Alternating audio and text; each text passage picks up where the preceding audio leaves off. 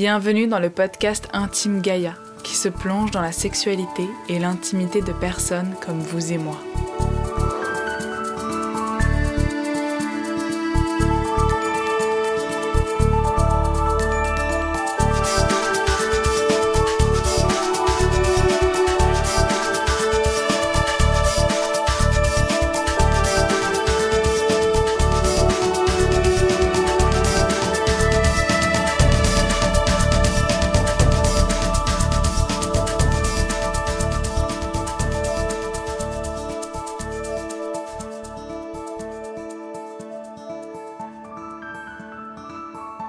Pour ce nouvel épisode d'Intime Gaïa, je reçois son premier homme, Baptiste.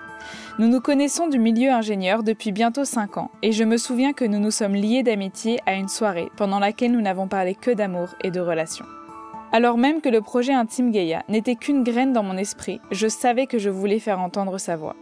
Il y a deux semaines, il est donc arrivé chez moi, apéro et dessert dans le sac, pour enfin réaliser cette envie de longue date. Merci Baptiste pour tout le soin et l'attention que tu as mis dans ce moment, pour ta voix posée, la bienveillance de tes mots et l'authenticité de ton rire. Ensemble, nous avons parlé des femmes, de vulnérabilité, d'avortement, de contraception masculine et de courage. C'est parti. Bonjour Baptiste. Bonjour Juliette. Ça va, tu te sens bien? Ça va super. Merci beaucoup d'être là aujourd'hui. T'es le premier homme que j'interviewe et je suis un peu intimidée. J'ai interviewé trois femmes jusqu'à maintenant et j'étais en terrain connu. Et là, c'est un peu stressant, mais merci beaucoup d'être là parce que je pense qu'il y a beaucoup de gens qui attendent un épisode masculin. Ma première question, ça va être la question classique. Est-ce que tu te souviens de l'âge auquel tu as commencé à te poser des questions sur la sexualité? Alors euh, l'âge précis, non, parce que je pense avoir peu de souvenirs précis de l'enfance, quoi mais je dirais euh, entre 8 et 10 ans, quelque chose comme ça, ouais. Tu te posais quoi comme question? Ben, les classiques, euh, comment on fait les bébés, euh, comment ça fonctionne une fille, comment moi je fonctionne, euh, pourquoi quand je suis dans le bain, mon zizi se dresse. Tu cherchais les réponses où à ces questions? Au départ, on comprend pas vraiment, on est-ce qu'on cherche vraiment les réponses tout de suite directement? Non. Après, euh, indirectement, euh, plutôt auprès de mes parents, je pense, ou, ou, de mes grandes sœurs. Du coup, on y reviendra après. Mais, mais j'ai eu deux grandes sœurs et donc ouais, elles ont pu apporter quelques quelques informations. Vous avez combien d'années d'écart? Alors la plus grande a 6 ans de plus que moi et la deuxième a 3 ans de plus que moi. Tu te souviens des conseils ou des éléments qu'elles ont pu t'apporter quand t'étais petit d'une conversation?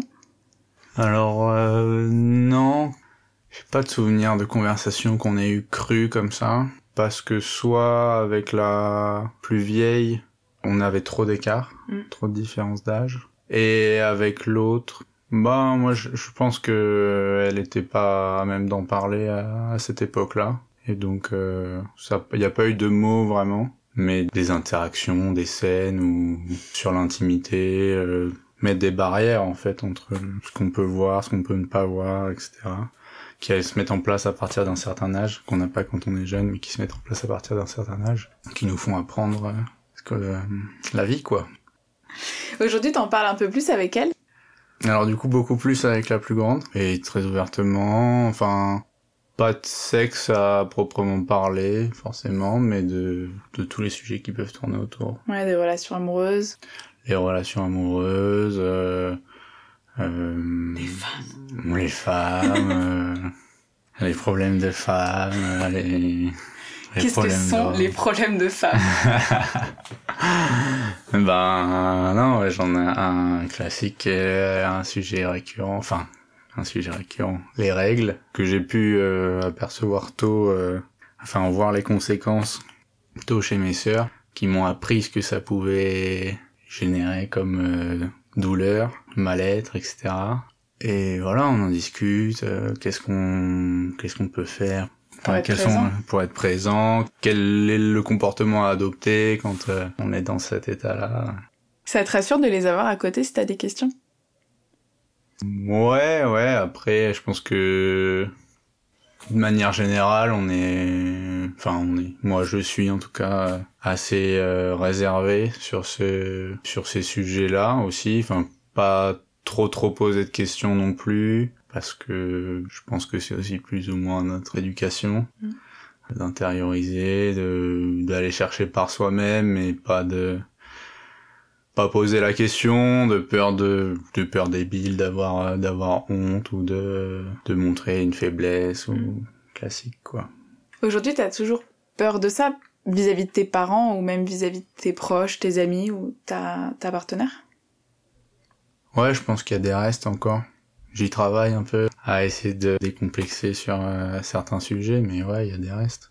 Parce que pour toi, quand on, quand on pose des questions, des choses qu'on sait pas, c'est, de la vulnérabilité? Aujourd'hui, non. Enfin, je, je le pense pas, mais euh, c'est comme ça que j'ai pu le percevoir pendant un moment, et c'est comme ça que je le vis encore. Enfin, que c'est encore pour ça que j'ose pas, certainement à un moment donné poser des questions ou donner un avis ou donner une mhm. certaine position, quoi. Est-ce que tu t'es posé des questions sur ton identité sexuelle ou c'était toujours clair que pour toi, euh, c'était les filles que t'aimais et pour qui t'avais du désir? Déjà, il faut dire que j'aime les filles. c'était pas précisé. non, clairement, ouais, la question, elle se pose, elle s'est posée longtemps. Je pense que je me la poserai toujours parce qu'il n'y a pas, enfin, j'y réfléchissais un peu, il n'y a pas de, quand a même j'adore le corps des femmes, il n'y a pas de choses qui me mettent une étiquette ou qui me disent, euh, ben, c'est sûr, c'est ça, quoi. Enfin, je le vois pas à 100%. Ça fait bien dans un milieu masculin, euh, d'en être, enfin, de le dire et d'en être sûr à 100%. Pour autant, au fond, moi, je me suis toujours posé la question et quand bien même je me pose la question, j'ai jamais vraiment éprouvé d'attirance pour un homme. Mm. Mais euh, je me dis que la porte est pas fermée. Enfin. Si ça arrive, ça arrive. Ouais, voilà, c'est ça. Mais quand tu quand tu y réfléchis, il y a rien qui te dit non, ça c'est pas possible. Donc. Euh, la porte est ouverte. La porte est ouverte. Quel souvenir tu gardes de ta première fois? Euh... Alors j'ai un souvenir d'un parent qui rentre dans une chambre au moment inopportun. Une capote qu'on n'arrive pas à mettre. Voilà, quoi, les... le, le stress. Je sais pas si j'avais les mains moites, mais certainement. Voilà, tout qui, tout qui se passe dans un, assez rapidement et euh, au final qui est écourté euh, aussi vite par l'intervention d'un d'un cher père. Et quel souvenir tu gardes de ta deuxième fois? Toujours le stress. Ouais. Euh, toujours la capote compliquée à mettre. On a beau faire la démo sur une banane euh, au collège, c'est en vrai quand t'es pas sûr de toi, c'est pas facile. Ouais. Mais euh, un peu de plaisir à la fin, ouais. Est-ce que tu pourrais me raconter une fois euh, qui t'a fait vraiment sourire, euh, donc l'une de tes meilleures fois en fait? Il y a des ouais la meilleure fois je pense que c'était une euh, une fois complètement décomplexée avec ma copine. Peut-être qu'il y avait un, verre de rouge qui avait pu aider je sais pas. Et ben trouver euh, ouais une connexion avec euh, ma partenaire euh, chose qui a finalement aussi duré dans le temps par rapport à d'autres expériences qui peuvent être plus rapides avec quelques expérimentations au milieu donc tu t'es senti vraiment toi-même en fait. Il y avait vraiment tu faisais ce que tu voulais. Tu savais quelle qu'il y avait une bonne communication, une bonne connexion. Ouais, c'est ça, ben, des échanges de regards au milieu qui disent bah vas-y, euh, fais ça, vas-y, fais ça. Euh, et tout roule quoi, donc tu te sens forcément libre, toi-même, un peu intouchable, et puis tu donnes aussi beaucoup quoi mm. pour, euh, pour l'autre. Comment tu penses que ça se crée cette connexion dans la relation amoureuse? C'est une bonne question parce que si on avait la recette, euh, on y reviendrait tous les jours. Mais euh, mais c'est aussi pour ça que c'est aussi agréable, c'est que c'est finalement pas tous les jours, donc on peut vraiment les apprécier.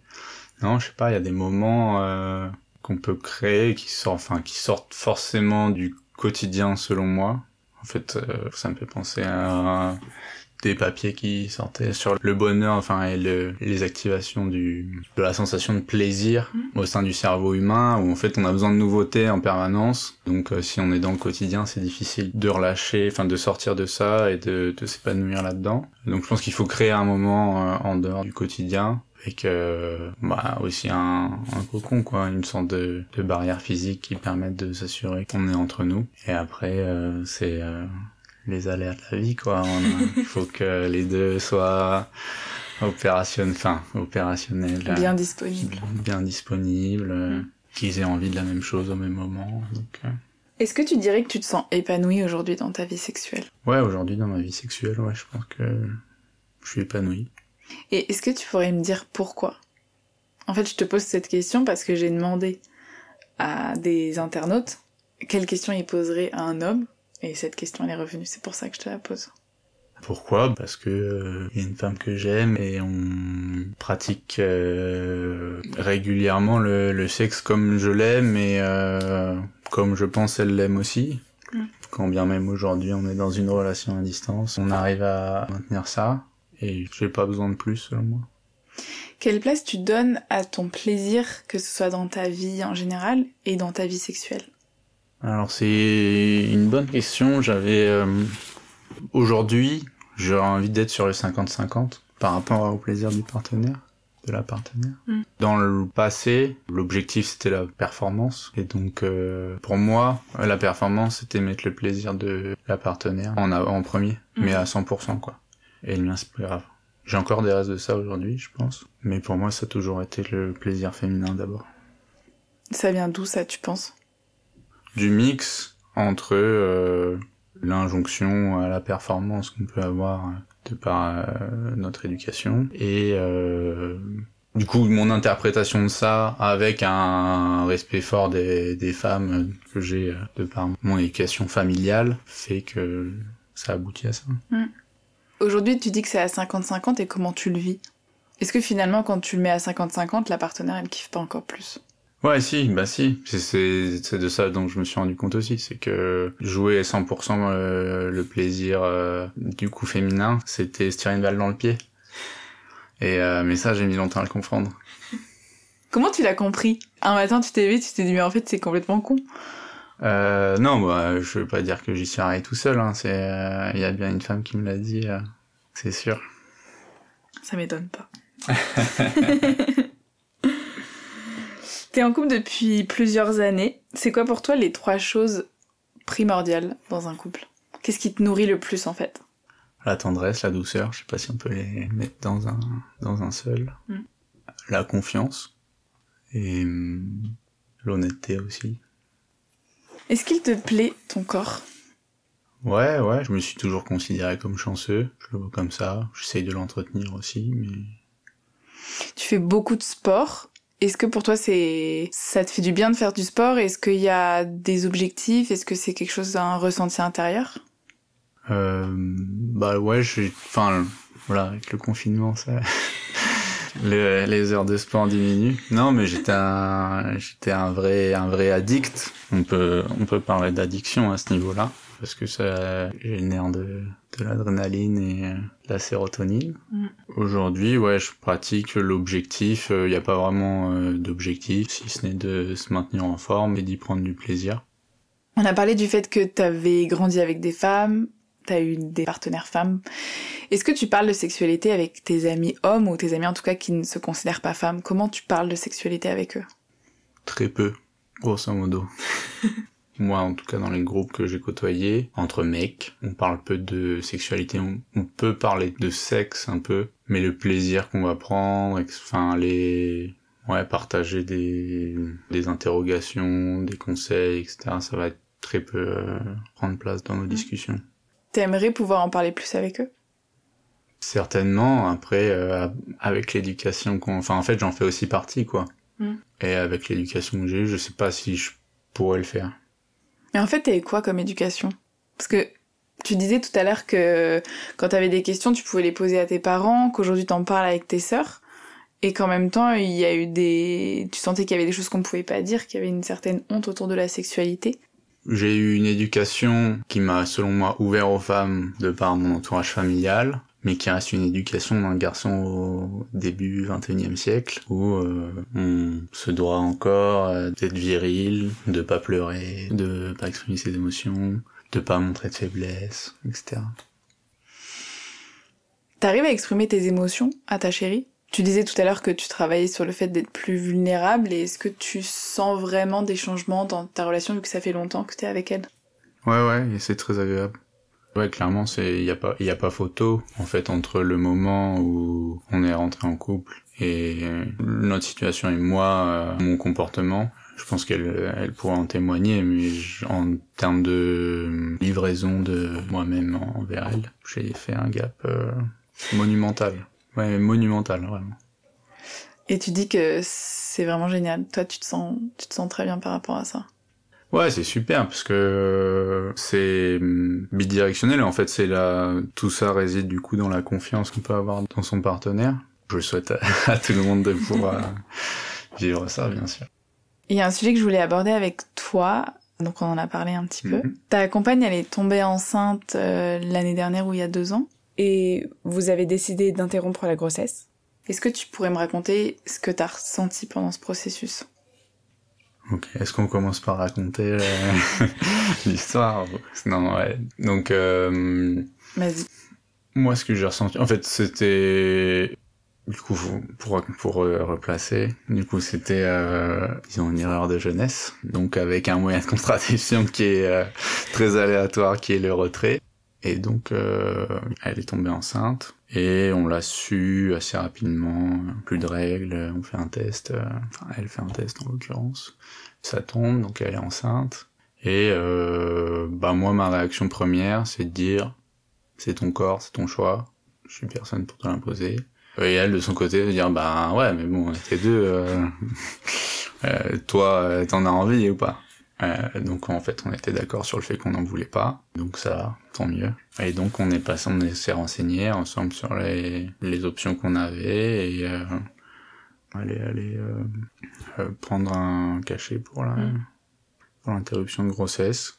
Mais voilà, après euh, l'idée c'était de la soutenir au maximum là-dedans, ça a créé pas mal de transformations physiques, pas mal de douleurs, etc. Donc l'idée c'était de l'accompagner là-dedans, d'être aux petits soins, pendant la période de convalescence, etc. Est-ce que euh, donc ça c'était comment ça s'est passé et ce que t'as fait pour elle et est-ce que tu pourrais décrire ce que t'as ressenti à l'intérieur vis-à-vis de son corps, vis-à-vis de votre relation et aussi juste de traverser ça? Ben déjà ça faisait du bien d'être d'accord euh, parce que j'aurais été un peu emmerdé avec un môme sur les bras. Mais sinon, en fait, on l'a vécu euh, assez. Enfin, moi, l'impression que j'en ai, c'est qu'on l'a vécu assez simplement. Il n'y a pas eu trop le particulier, qu'on a juste été du coup derrière plus attentif sur le choix de notre, de notre contraception. Voilà. Est-ce que, à part la contraception, t'as senti que ça a changé quelque chose euh, dans votre sexualité, dans ton approche de son corps? À vrai dire, pas vraiment. Pour moi, euh, je l'ai ressenti tel quel que en fait c'était pour nous c'était une erreur vraiment et on l'a on l'a traité. Et derrière après on a on a fait ça un peu euh, mécaniquement quoi. Et je pense qu'on est repassé derrière on a essayé de revenir au plus vite à disons un fonctionnement normal. Mais j'arrive pas à dire comme ça si on a eu mmh. bah tant mieux finalement si vous l'avez vécu aussi simplement sur le plan euh, de notre relation pour ouais ça n'a ça n'a pas changé grand chose si ce n'est euh, peut-être renforcer un petit peu une certaine complicité vu qu'on avait fait la enfin comme on le voyait comme une bêtise on avait fait la bêtise ensemble donc euh, c'était plutôt positif sur ce plan là quoi. Et tu m'as parlé justement que tu te renseignais sur la contraception masculine est-ce que tu pourrais m'en parler un petit peu? Ouais, alors ça c'est pas, c'était du coup c'était pas vraiment en rapport avec cette, euh, interruption de grossesse, ça a été après, mais euh, mais ouais j'ai eu le déclic récemment sur euh, parce qu'on parlait pas mal ben des techniques contraceptives, j'étais tombé sur un compte Instagram qui parlait de la contraception masculine et qui est, qui est redirigé encore sur la contraceptionmasculine.fr qui est un super site euh, avec pas mal d'informations. Et euh, donc j'ai épluché euh, les, les trois les trois techniques qui sont euh, la méthode hormonale, les slips chauffants et euh, la vasectomie. Ouais. Et voilà, il trouvait très intéressant la, la, partie sur la vasectomie, qui est en fait une opération, quand bien même son nom peut paraître horrible, qui est une opération euh, très très simple, qui se fait en, en 15 minutes, en ambulatoire, euh, qui est euh, définitive, mais qui peut, dans 60-80% des cas, être réversible. Mm et qui est beaucoup pratiqué euh, chez les anglo-saxons, qui est qui est tabou en France, qui l'est de moins en moins, mais qui est encore tabou en France. Et donc euh, voilà, donc j'ai, moi je me suis renseigné là-dessus, j'en ai discuté avec ma partenaire, et donc c'est euh, c'est une option. Je pense que c'est important à avoir dans le couple et de considérer que, enfin de montrer que c'est un, du coup que c'est vraiment un choix de couple à faire, et d'avoir des options qui soient des deux côtés et ne pas laisser cette charge-là à la femme. Et est-ce que euh, quand tu... Enfin, vu que tu as l'air d'être un peu renseigné sur la vasectomie, est-ce que tu sais avant de te faire opérer les chances que tu as que ce soit réversible? Est-ce que tu as cette donnée-là avant ou tu l'as plutôt après? Bah en fait, tu as plein d'options. Il euh, y a une première option qui est de mettre un bocal au congélo. Donc tu, tu peux conserver pendant des années euh, des spermatozoïdes et ensuite avoir recours à la PMA. Mm -mm. Ensuite, tu peux avoir recours à la vasovasoctomie, donc qui est euh, le raboutage des canaux déférents. Et là, donc ça marche du coup dans 60 à 80% des cas. Ça c'est des statistiques. Bon, toi tu tombes dans l'un ou des l'un ou l'autre des lots. Bon, ben voilà, mais ça ça marche quand même Ouais. de manière générale. Et quand bien même ça marche pas, euh, en fait ta production de spermatozoïdes elle est encore euh, active. Mm Donc euh, en fait tu peux avec euh, une petite ponction euh, au niveau des testicules venir chercher des spermatozoïdes et encore là avoir recours à la PMA. Ok. Donc il y a des solutions. Après c'est vrai que la vasectomie elle est présentée principalement pour les personnes qui ne veulent plus ou ne veulent pas d'enfants. Mais je pense qu'avec toutes les options qu'on a, c'est aussi une solution envisageable. Et le slip chauffant, ça te plaît pas? Alors, j'ai étudié un peu. C'est, il faut savoir que c'est très contraignant quand même. C'est 15 heures par jour de couilles euh, remontées euh, par le slip. Et il faut, du coup, il y a trois mois avant que ce soit efficace. Ouais. Il faut faire des spermogrammes réguliers pour s'assurer que la méthode est efficace.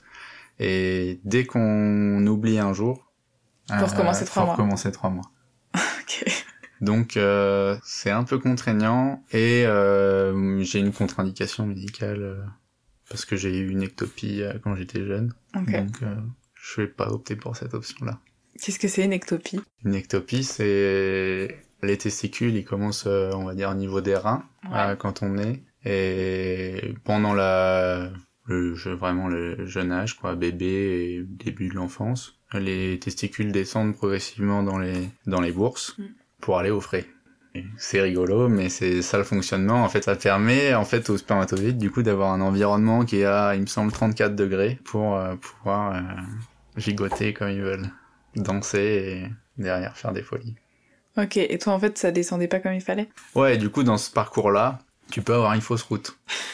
Et ben, si ça passe, euh, si ça fait fausse route, tu peux être bloqué, bloqué avec d'autres organes parce que t'en croises pas mal sur le chemin. Et euh, donc là, t'es obligé de faire une opération, découper, refaire passer au bon chemin. Et après, tout va bien. Mais quand bien même, c'est pas conseillé du coup de forcer les testicules à remonter euh, de manière aussi euh, Mhm. régulière qu'avec le slip chauffant. Que 15 heures par jour. Et hum, la méthode hormonale, c'est une piqûre que tu fais toutes les semaines, c'est ça?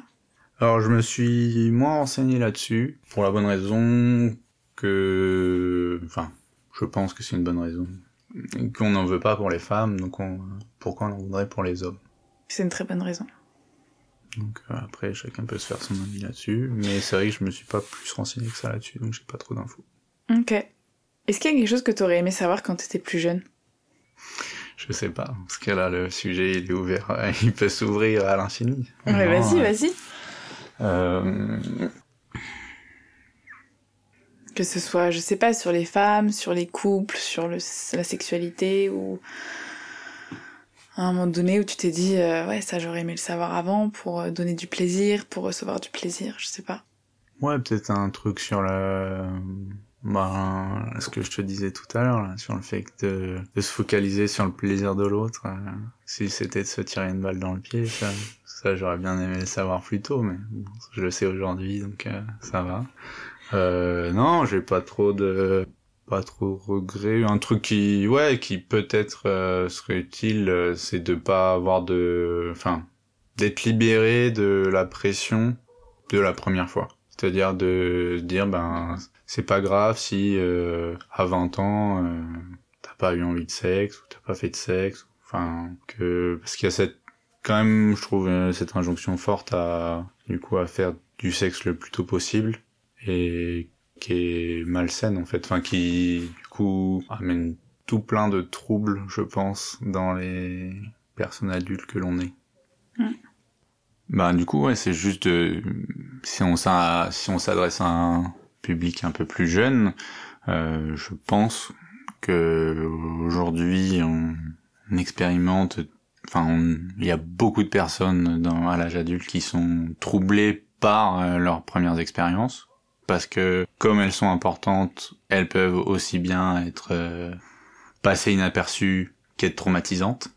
Et euh, en fait, l'injonction à faire ce, cette première fois le plus tôt possible pour je sais pas, enfin, passer ce cap de je deviens adulte, euh, en fait, génère euh, des situations où c'est parfois non voulu, il n'y a pas toujours consentement, les personnes sont pas forcément disposées à ça, quand bien même elles pensent l'être, elles sont pas toujours disposées à ça, et euh, on le fait pas pour le plaisir et pour on le fait pour le faire quoi. Pour moi, faut juste pas se pas se prendre la tête avec ça, se dire que se libérer de ce que ce que peut nous dire euh, notre entourage proche euh, sur le mais qui est assez insidieux hein, c'est euh, ah moi j'ai fait ça, j'ai fait ça en fait. tu peux dire tout ce que tu veux, ça ça te regarde et et moi je ferai ce que je voudrais quand j'en aurai envie et il faut rester maître de ça et pas se laisser influencer par les actions des autres. Et c'est comme ça qu'on qu'on reste éclairé sur euh, la volonté de la partenaire, le consentement, euh, et qu'on peut du coup entrer dans la vie sexuelle active euh, avec plus de sérénité. Baptiste président. T'as mis du temps pour dépasser cette première fois qui a eu l'air un peu pas chaotique, mais peut-être pas 100% sereine justement? Non, elle était pas 100% sereine, mais j'étais avec une... J'étais quand même dans une, une relation de confiance avec une partenaire que, que j'aimais beaucoup, donc il euh, n'y a pas eu de... Au final, euh, pour moi, elle a pas été traumatisante du tout cette, euh, cette première fois. je pense que même si elle était pas une partie de plaisir, parce qu'avec le stress, etc., ça c'est que c'était quand même une première fois sympa il y a eu ce truc de l'entrée du père de, de ma copine de ah, l'époque. C'était son père à elle, ouais. Il a réagi comment? Euh, Je sais pas, j'ai fait un espèce de bon où on s'est retrouvés côte à côte euh, sur le lit et euh, il nous a vus sous la couette, mais pas de pas de coït à proprement parler. Euh, donc il a ouvert la porte, il a dit à table et il est reparti.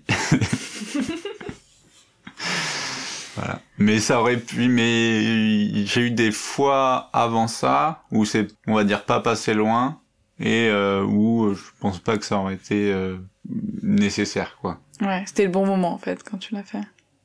Enfin, c'était avant d'aller à table, mais. Euh... Ouais, après j'aurais, j'aurais, pas la, prétention de dire que c'est moi, je l'ai fait au bon moment, quoi. Non, non, mais euh, je, enfin, ça me convient tout à fait. Hmm. Qu'est-ce que tu dirais à un homme qui sent qu'il a du mal à exprimer sa vulnérabilité et qui sent que c'est le moment d'y aller, mais il sait pas, il sait pas trop quoi faire, il est perdu.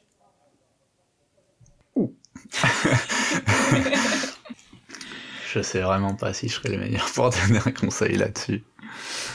Bah, je sais pas, finalement, c'est ce que t'as vécu. Ben, dire que le seul conseil que je peux donner, c'est c'est ça va être une réflexion un peu euh, macho, mais de dire que c'est ça le vrai courage, quoi. Donc en le prenant par les, en le prenant par les sentiments, en lui disant que c'est ça le vrai courage et qu'il faut se lancer. Il pourrait commencer par quoi? Dans quelle situation? Bah euh, voilà, Baptiste, je suis avec une, euh, une, une personne, je n'arrive pas à lui dire ce que je ressens, ça me fait peur. Qu'est-ce que, par quoi il pourrait, pourrait commencer? Les deux pieds dans le plat. Euh, non, bah mettre, enfin, je sais pas, un peu, un peu ce qui pourrait se faire euh, de manière, je sais pas, de manière générale, de mettre un, un environnement autour qui soit propice à l'échange et euh, mais non, ne pas en rester là, quoi. Derrière, euh, aller jusqu'au bout du truc et, et dire ce qu'on a sur le cœur. Mais c'est, c'est pas facile. Non, c'est pas facile. Est-ce qu'il y a des choses que tu aimerais entendre un peu plus autour de toi aujourd'hui? Il y a des choses que tu entends, peut-être qu'elles résonnent pas vraiment avec qui tu es, avec ce que tu ressens par rapport à la sexualité ou l'intimité. Est-ce qu'il y a des choses où tu sens qu'il faudrait qu'on entende plus ça pour aller bien, pour aller mieux par rapport à tout ça? Moi aujourd'hui je vais bien. euh... Mais par exemple, moi j'ai un petit frère, hmm. il a 14 ans, toutes ces questions elles se posent autour de lui, c'est sûr. Qu'est-ce qui pourrait lui faire du bien en fait d'entendre euh, autour de lui, pas juste dans une interview spécifique sur l'intimité et la sexualité Ben qu'il euh, faut aimer son corps. Enfin non, pas il faut aimer son corps, mais que, tous les corps sont beaux, que qu'on trouvera euh, chaussures à son pied entre guillemets. Euh, non mais euh, moi je pense qu'il y a forcément quelqu'un euh, ou quelqu'une euh, au pluriel, etc., qui, qui seront attirés par votre personne, par votre corps, et, et donc il faut, et qu'il faut pas forcer le truc, quoi. Euh, juste il y a des relations qui se passent bien, et il faut en profiter, mais en aucun cas, il faut forcer les choses, et tout ira bien pour le, dans le meilleur des mondes. Comment t'expliquerais le consentement? Ben, le consentement pour moi, c'est dire, c'est poser la question et, enfin, demander l'avis de l'autre et que l'autre réponde oui, simplement. Et effectivement, dans, dans certains contextes, euh, on se dit que c'est pas la, pour euh, je ne sais quelle raison, on se dit que c'est pas la bonne voie, alors que ça l'est toujours. Et ma dernière question, c'est qu'est-ce que tu dirais un garçon qui s'apprête à, qui sent qu'avec euh, son ou sa partenaire, il s'apprête à faire l'amour, qu'est-ce que tu lui donnerais comme conseil? S'assurer de, à voix haute, que c'est sa partenaire est du même avis. Donc étape 1, le consentement. Et après étape 2, euh, enjoy quoi. bah non, mais c'est fait pour ça. Mm. Ok, top. Merci encore Baptiste. Avec plaisir encore. Maintenant, on commence l'apéro. Allez, oui